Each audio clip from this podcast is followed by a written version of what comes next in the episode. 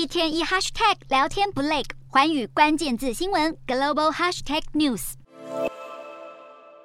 现在，印太地区也成为大国的新角力战场。澳洲二十五号承诺将会增加国防的开支，并且努力强化和东南亚及太平洋邻国的外交关系，以因应中国的权力扩张哦。欧洲总理艾班尼斯呢，从五月上台以来，任内的第一份预算，将二零二三年六月为止的财政年度国防资金提高了百分之八，到了二零二六的年中呢，更有可能达到 GDP 的百分之二以上了。此外呢，预算还包括了先前宣布的十四亿。澳澳元海外援助，其中九亿澳元将会用在太平洋岛国，四点七亿呢，则是会用在东南亚。澳洲政府呢，还将任命一位东南亚的特使，并且呢，在外交部内设立东南亚办公室，就是要和中国在印太地缘政治中互相抗衡。